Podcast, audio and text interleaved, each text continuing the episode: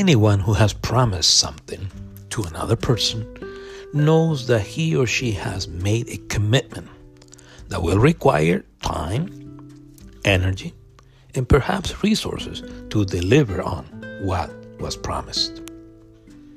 At their wedding ceremonies, men and women make marriage vows or promises to each other.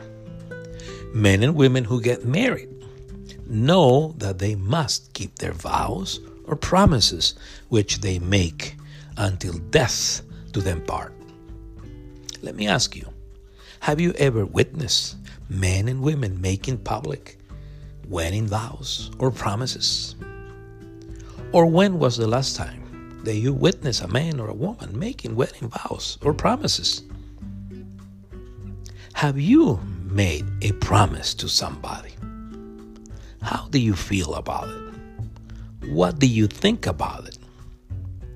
Has someone made a promise to you? How do you feel about it? It is easy or difficult to fulfill a promise.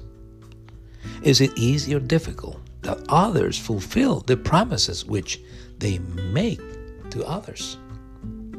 There is no doubt that in many instances it is easy to keep a promise, but in some other instances it is difficult, it is tough to do so due to matters that are beyond one's control. In 2 Corinthians chapter 1 verses 15 through 24, the apostle Paul reminds the Corinthians, his readers, that God was a faithful God or that God fulfills what he promises. I'm going to emphasize this. He states that God is a faithful God or that God fulfilled his promises as he explains to them why he could not have visited them as he had promised them to do so. Paul informs them that he had not visited them because he had changed his mind or because he was a double minded man, a variable man, a changeable man, or an inconsistent man, but because he wanted to avoid confronting them about the, misbehavior of some in the congregation. The Apostle Paul's explanation for not having visited the Corinthians show that he had been informed that some believers from the congregation had concluded that he was a moody a double minded, a variable, or, a, or an inconsistent man, since he had not visited them as he had promised to do so. Paul informs them that it was his custom, it was his practice to do everything possible to behave consistently with the gospel of Christ Jesus, which he preached with member of his missionary team. In other words, he always tried to fulfill his promises.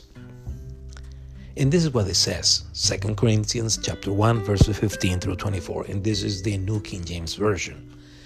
And in this confidence I intended to come to you before, that you might have a second benefit, to pass by of you to Macedonia, to come again from Macedonia to you and be helped by you on my way to Judea.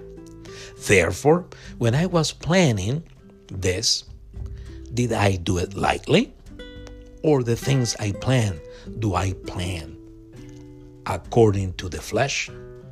That with me there should be yes, yes, and no, no? But as God is faithful, our word to you was not yes and no. For the Son of God Jesus Christ, who was preached among you by us, by me, Silvanus, and Timothy, was not yes and no, but in him was yes. For all the promises of God in him are yes, and in him amen, to the glory of God through us. Now he who establishes us with you in Christ and has anointed us in is God who also has sealed us and given us the Spirit in our hearts as a guarantee. Now, this is the New Living Translation of the same passage. And this is what he says Since I was so sure of your understanding and trust, I wanted to give you a double blessing by visiting you twice. First on my way to Macedonia, and again I returned from Macedonia. Then you could send me on my way to Judea. You may be asking why I changed my plan. Do you think I make my plan plans carelessly? Do you think I'm like people of the world who says yes when they really mean no?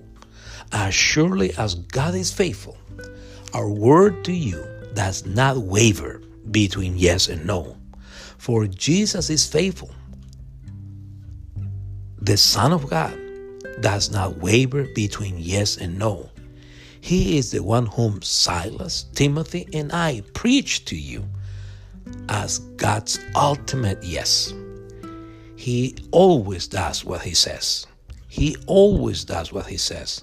For all of God's promises have been fulfilled in Christ with a resounding yes. And through Christ, our Amen, which means yes, ascends to God for his glory. It is God who enables us, along with you, to stand firm for Christ. He has commissioned us and He has identified us His own by pla- placing the Holy Spirit in our hearts as the first installment that guarantees everything He has promised us. Now I call upon God as my witness that I'm telling the truth. The reason I didn't return to Corinth was to spare you from a severe rebuke. But that does not mean we want to dominate you by telling you how to put your faith into practice. We want to work together with you so you will be full of joy, for it is by your own faith that you stand firm. As we consider the portion which I have read from 2 Corinthians, I should say this that 2 Corinthians is a letter which is characterized for being a personal letter from Paul. The Apostle Paul reveals a lot about his person, about his trials, about his adversaries, about his feelings, about his thoughts, about his ministry, and about his spiritual experiences throughout his missionary trips.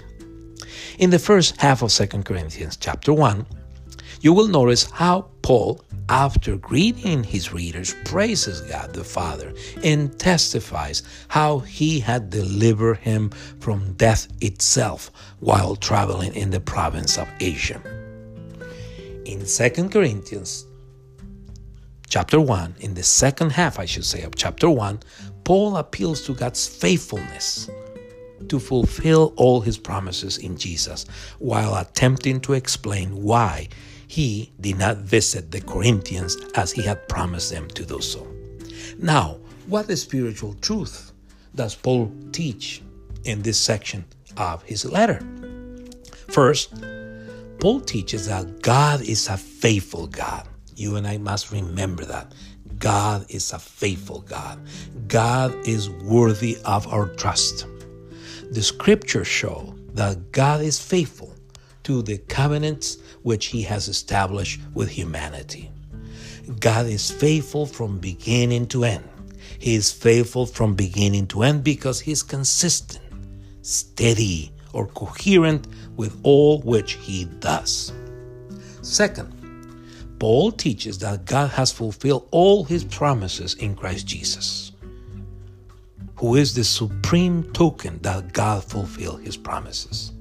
Third, Paul teaches that Jesus' followers do their best to fulfill what they promise because they have the power of the Holy Spirit in them. Also, they bless each other by keeping their promises. Fourth, Paul teaches that changeable, inconsistent, inconsistent or indecisive people damage the relationship of the members of the family of faith. Fifth, Paul teaches that an individual who confesses Christ Jesus as Lord or Master enjoys the fulfillment that God has made in him. And sixth, Paul teaches that God glorifies himself by fulfilling what he has promised. Let me ask you have you confessed Christ Jesus as your Lord or Master?